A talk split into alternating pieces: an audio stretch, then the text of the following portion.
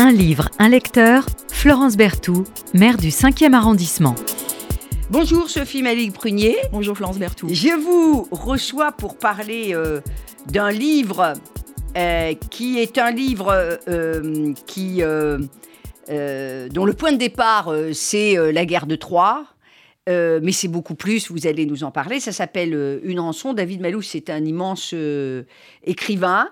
alors vous, vous êtes professeur, mais aussi écrivaine, comme on dit. Oui. Euh, professeur de langue et de littérature euh, latine.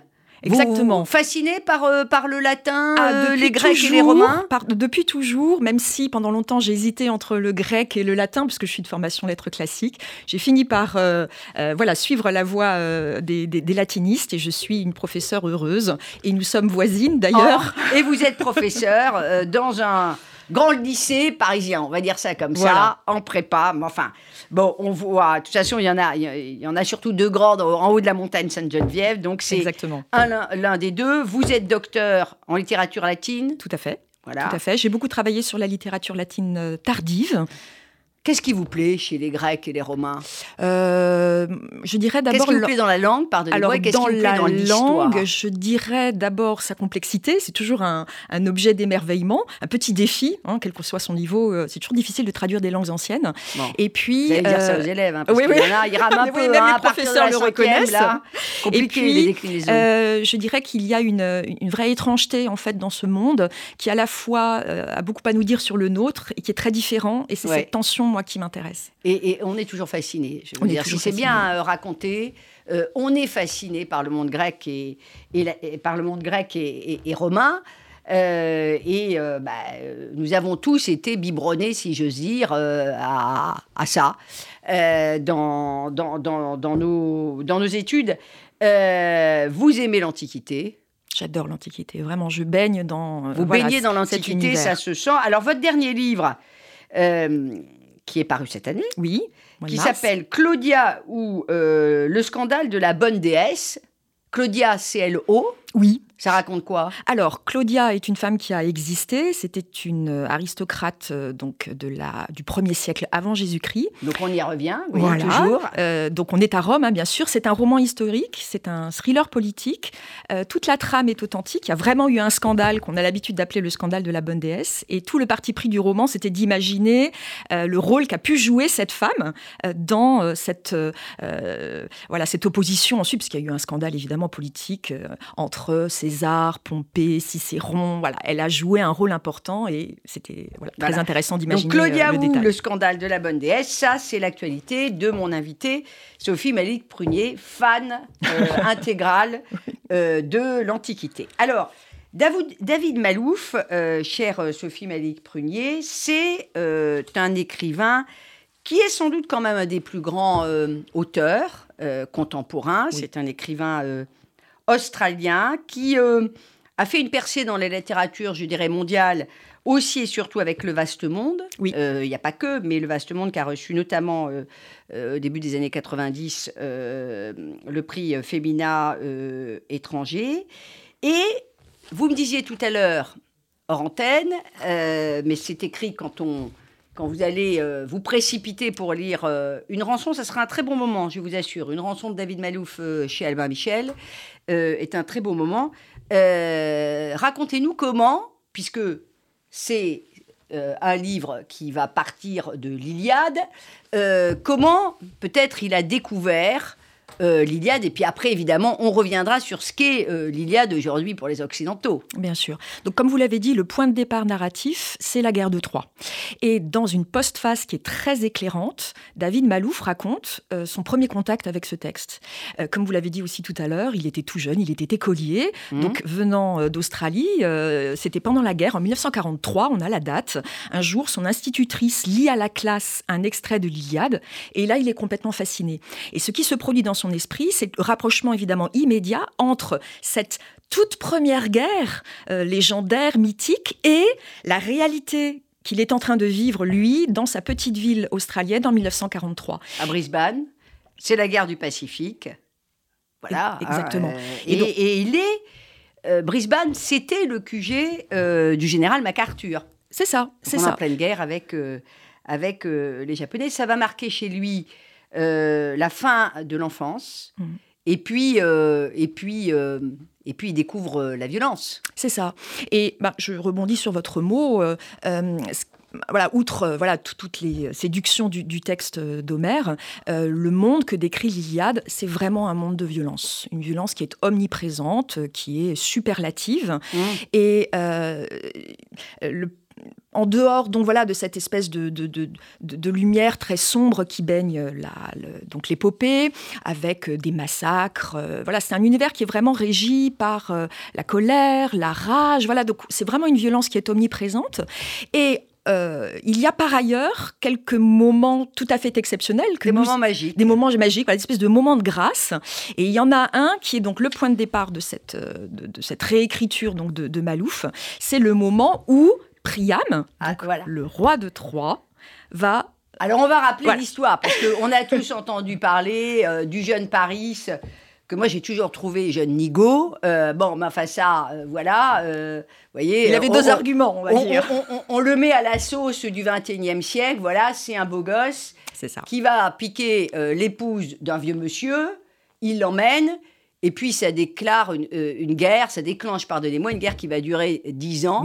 Alors évidemment, on voit les parallèles parce que les guerres, contrairement à ce qu'on présente souvent à la population, ont euh, des motifs rationnels. Et puis, toujours, l'élément déclencheur, il y a des éléments qui sont de nature plus irrationnelle ou passionnelle, c'est-à-dire des vengeances à assouvir, euh, des, vengeances parfois euh, qui concernent un petit groupe, et c'est un peu toujours la même rengaine, comme si l'histoire était un éternel recommencement. Alors là, dites-nous en quelques mots, vous, chère Sophie Malik, cette guerre, si vous deviez la présenter euh, à des jeunes, par exemple, qui savent pas du tout ce que c'est, vous diriez quoi? Ah bah, le point de départ, vous l'avez rappelé, hein, c'est euh, voilà cette euh, folle passion entre donc Paris et, Hélène. Alors Paris, Paris donc prince troyen.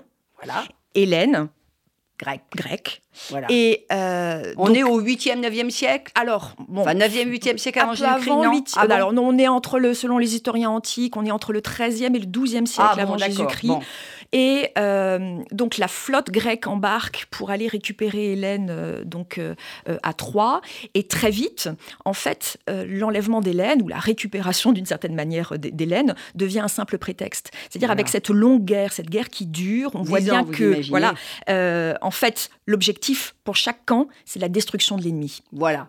Donc le point de départ, c'est une passion entre un Troyen et une, grecque. Et puis euh, là-dessus, tout le monde va, se euh, taper euh, dessus. c'est un peu plus évidemment romancé. Et, beau que ce que je raconte, mais, mais quand même. Et alors, la force de, Malouf, c'est derrière ce, ce, grand texte, alors il faut quand même dire que ce texte a été et continue à être une source inépuisable. C'est-à-dire même ceux qui n'ont jamais entendu parler d'Hélène, euh, de Paris, euh, du vieux Priam, du vieux Mélénas, d'Agamemnon, etc., etc. D'abord, à un moment donné, euh, il y a tellement d'expressions qui ont envahi notre, vie et qui sont qui viennent de, ce roman, hein, faire sa Cassandre, etc. Enfin, il y en a des centaines. Euh, c'est une source euh, inépuisable, ça a été une source inépuisable pour nos grands poètes. Bien sûr, euh, c'est l'étonnante modernité de ce texte qui n'a jamais vieilli et que donc les jeunes générations continuent à découvrir avec le même émerveillement. Et tout, j'allais dire, le, génie ici de, David Malouf a été de prendre dans cette magnifique épopée qu'est l'Iliade l'un de ces moments magique que vous avez évoqué euh, et de euh, le mettre en récit. Et de, et de mettre de l'humanité. C'est-à-dire, quand vous rentrez là-dedans, je vous, je vous assure que vous vous mettez à la place d'eux. Parce que euh, les dieux et les héros sont d'une certaine manière loin de nous. Vous me direz les héros, vous allez nous expliquer pourquoi. Ils sont plus près de nous que les dieux, bien sûr. Mais là, on est dans un moment clé. Ce sont les six derniers jours. C'est ça de, la guerre. Et en fait, et en fait, la réalité, c'est que tout est un peu écrit d'avance. Et il y a un truc incroyable dans cette guerre de Troie, c'est que euh, Hector, un des deux, les deux grands héros, on peut dire c'est Achille et Hector, pas Bien que, sûr. mais Achille et Hector, c'est vraiment des héros incroyables qui ont inspiré les péplums, etc., etc. Euh, la littérature aussi. Mais il y en a un des deux, il doit mourir. Et si il ne meurt pas, la guerre, elle ne terminera pas. Et moi, c'est ça que je trouve incroyable. Et en fait, bon, euh, le lecteur euh, néophyte que j'ai euh, pu être n'avait pas compris que celui qui devait passer l'arme à gauche, eh ben, c'était Hector. Oui. En fait, de toute façon, tous les protagonistes de cette histoire, que ce soit dans le roman de Malouf ou bien dans l'épopée, connaissent déjà à l'avance, pour ainsi dire, leur destin. Achille aussi, d'ailleurs, sait qu'il va mourir. C'est un héros, c'est un demi-dieu. Alors expliquez-nous ce que c'est les héros. voilà, un héros. Parce que nous, on euh, dit tu es un héros, mais c'est quoi un héros alors dans on va dire techniquement, euh, Techniquement, c'est un demi-dieu puisque Achille est le fils d'une nymphe, euh, Thétis, et d'un mortel, Pélée. Voilà. Donc il a, j'allais dire, cette double nature, cette double qualité.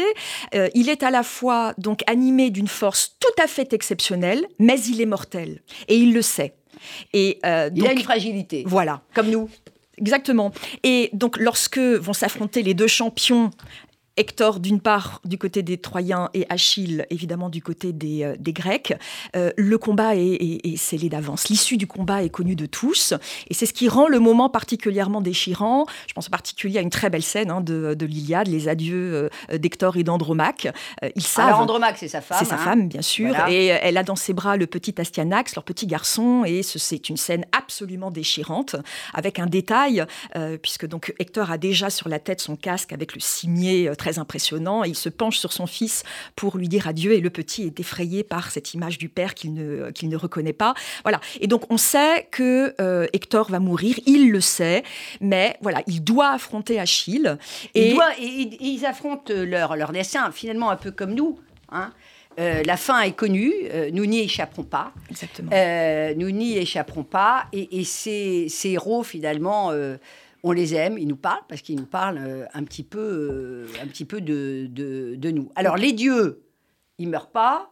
Mais les dieux, finalement, ils ne peuvent que repousser le destin. C'est ça. On découvre aussi dans cette grande épopée que finalement, les dieux, bah, ils, ils font pas la pluie et le beau temps. Non. Euh, voilà, ils se chamaillent, ils peuvent, ils peuvent repousser, ils peuvent... mais le destin, c'est le destin. Vous croyez au destin, vous, euh, Sophie Malik-Prunier Euh, je j'espère ne pas trop y croire. Je veux ne pas trop y croire. Je veux croire en la liberté euh, individuelle. Et d'une certaine manière, c'est aussi l'un des enjeux du texte, puisqu'en dépit voilà de cette issue qui est certaine, eh bien chacun des personnages va essayer d'aller jusqu'au bout de la logique qui est la sienne, et parfois en, sortant de euh, de sa posture habituelle. Et c'est le cas donc de, de, de Priam, euh, puisqu'on peut revenir là euh, au, au titre. De quelle rançon s'agit-il? Eh bien, voilà, puisque comme c'était inéluctable, Achille va tuer Hector. euh, Priam, le père d'Hector, va partir en ambassade d'une certaine manière auprès d'Achille. Et il va pour se dépouiller. Voilà, pour récupérer sens le corps de son fils. littéral du terme. Alors, il faut imaginer ce que c'est. Voilà. Alors d'abord, il y a quand même un truc, c'est que Achille, qui est un grand héros, Achille, à un moment donné, il veut plus du tout participer à la guerre. Non. C'est-à-dire que euh, c'est le grand héros euh, grec. Et puis, euh, il s'est fâché euh, pour une histoire de captive euh, qu'il avait et qui lui a été volée par, euh, Agamemnon. par Agamemnon, le vieux roi, côté grec. Hein. Alors, il veut plus participer. Et on a quand même un truc incroyable, c'est que, bon, c'est peut-être une métaphore pas très très sympathique sur, sur le pouvoir. Quand même, les grands, les grands chefs, ils sont vieux, Mm. ils sont vindicatifs, ils font quand même pas mal de boulettes. Bien sûr. Hein, Agamemnon, il fait quand même euh, la, la boulette de la guerre. C'est-à-dire qu'il se fâche avec le seul type qui peut lui faire gagner la guerre en lui piquant sa captive. Bon. Et puis, il y a quelque chose qui se passe, c'est peut-être ça le destin.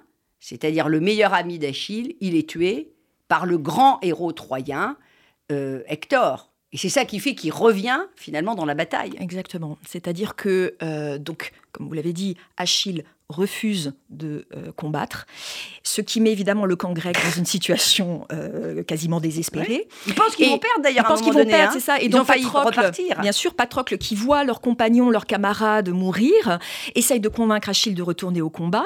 Et comme évidemment euh, c'est une querelle d'ego hein, du côté d'Achille et, et d'Agamemnon, Achille continue à refuser et, et Patrocle lui dit bah, dans ce cas c'est moi qui vais y aller. Voilà. Et là, c'est terrible. Voilà, c'est terrible Parce, que Patrocle, c'est son meilleur ami. c'est son meilleur ami, c'est euh, aussi euh, l'homme qu'il aime, c'est son premier compagnon, c'est la moitié de lui-même, comme le dit à un moment très, de façon très heureuse David Malouf. Et donc Patrocle essaye de jouer une espèce de, de, de, de, une sorte de coup de bluff. Il dit, bah voilà, si tu me prêtes Achille tes armures, enfin ton armure, ton casque que tout le monde connaît, aussi bien les mm. Grecs que les Troyens, peut-être que voilà, j'arriverai à, euh, à l'emporter, mais il voilà. n'en sera pas ainsi. Et donc Hector, bien sûr, tue Patrocle, euh, et cela va être la source pour Achille d'une douleur absolument insupportable. Incommensurable. Incommensurable. Et, sans doute qu'il se reproche des trucs et donc Bien il, Va, il, va, il va reporter finalement sur Hector ben, c'est sa propre aussi euh, euh, faiblesse à un moment donné. Enfin, en tout cas, c'est, tout à fait. et cela va passer par l'étape de la haine, de la vengeance la plus cruelle, puisque non seulement il tue Hector, mais en plus il choisit de lui infliger après la mort un traitement qui est infamant. Pour les Grecs, on ne peut pas imaginer pire. Alors très simplement, euh, Achille donc attache le cadavre d'Hector à son char et il tourne autour de la ville de Troie pour donc outrager ce corps pour que euh, il soit le spectacle insupportable soit à la hauteur de, sa douleur. De sa douleur. De sa douleur. Une partie de la douleur dont il est responsable d'ailleurs, parce qu'il est au moins autant responsable que Hector de la mort de son meilleur Et c'est toute l'ambiguïté du, euh, du, personnage, et c'est sans doute aussi ce qui a inspiré euh, David Malouf, parce que, puisqu'on parlait de la, modernité du texte, ce que montre Malouf ici, c'est le conflit entre finalement des valeurs universelles et la violence de la guerre. Mm, mm. Et ce qu'on comprend très bien, donc sous une forme romanesque ici, c'est que euh, la guerre, c'est pas simplement une opposition violente entre deux camps, euh, c'est une souffrance qui est partagée. La souffrance est dans les deux camps. Il euh, n'y a pas un méchant et un gentil. Achille se montre d'une cruauté inimaginable, mm. mais il a souffert. Hector aussi a tué Patrocle, mais il sait que sa cité va être réduite en, en esclavage, qu'il va perdre son père, son épouse. Donc c'est une douleur qui est partagée. Et ça, le roman de Malouf euh, rend, plus, je trouve, euh, rend compte de tout ce que, ce que vous dites là. Vraiment, euh, on s'ennuie pas en plus en, le, en, le, en les lisant. Il y a des phrases absolument bouleversantes, des moments bouleversants parce que ça nous parle à nous. Oui. Ce père, qui est un roi, un vieux roi, mais un vieux roi très respecté du côté des Troyens, qui va totalement se dépouiller, qui prend un char en bois, euh, avec un chartier euh, qui n'est absolument, euh, qui est un homme qu'il a, qu'il a rencontré, on pourrait presque dire un homme de la rue, deux mules, oui. et puis il y va et il est dépouillé de tout. Et là, Achille, malgré lui, est totalement bouleversé, parce que cette figure paternelle, évidemment, il a su, en se dépouillant totalement, le père donc d'Hector, c'est toucher C'est ça. Achille. Il y a juste un petit... Moi, il y a un petit moment qui m'a euh, il dit euh, se dépouiller, se dépouiller de tous les ornements du pouvoir et sans plus se soucier de fierté ni de distinction, faire ce qui est le plus humain, venir comme je le fais, dit donc Priam, euh, simple vieil homme, blanchi, implorer avec le peu de dignité qui lui reste, le meurtrier de son fils, de se souvenir de sa propre mort et de la mort de son père, et de faire les choses ainsi qu'elles ont toujours été faites honorablement parmi nous, prendre la rançon que j'apporte, puisque évidemment, euh, il apporte une rançon, mais... Elle est anecdotique. Elle est, anecdotique. C'est le, paradoxe. La rançon, ce c'est pas l'argent finalement. Non, alors a, il vient, vous l'avez dit, sur ce chariot avec une quantité d'or et de pierreries extravagante, mais la rançon n'est pas là. C'est celle, au contraire, voilà, de euh, d'un homme qui vient les mains nues. Mains nues. Alors évidemment, il faut une rançon parce que il faut habiller un peu. Hein, c'est ça.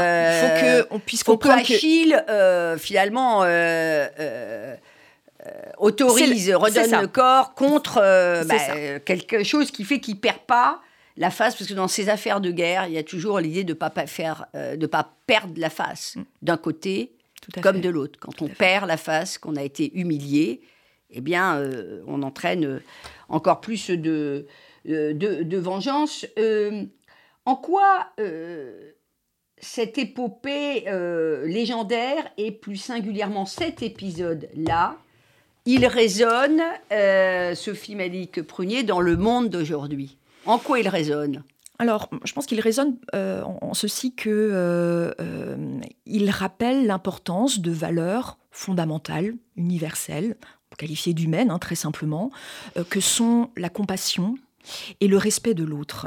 C'est-à-dire qu'en dépit de tout ce qui sépare ces ennemis normalement qui ne peuvent pas trouver un terrain d'entendre, et cette, euh, euh, cette démarche complètement insensée de ce roi qui vient récupérer, voilà, auprès du meurtrier de son fils, le, cadavre de son enfant, eh bien, en dépit de cela, il y a un moment où deux hommes se retrouvent face à face. Euh, et il y a une réflexion sur le double qui est absolument passionnante dans ce roman, puisque donc Priam va voir en Achille sorte de double de son propre fils. Tout comme Achille voit dans ce vieillard chenu, euh, très noble, l'image de son père, mm. son propre père qu'il n'a pas vu depuis dix ans. Et Achille lui-même a un enfant, Néoptolène, qu'il n'a pas non plus vu depuis dix ans.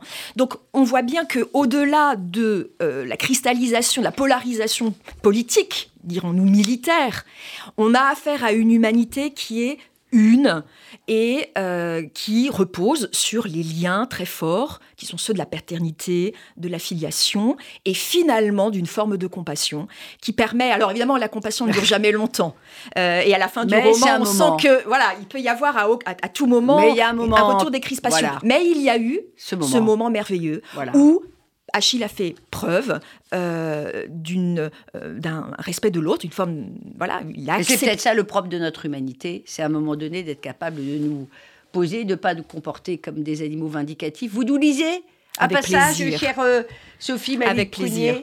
sur cette rançon, parce qu'on arrive à la fin, à la fin de l'émission, à la fin de l'émission.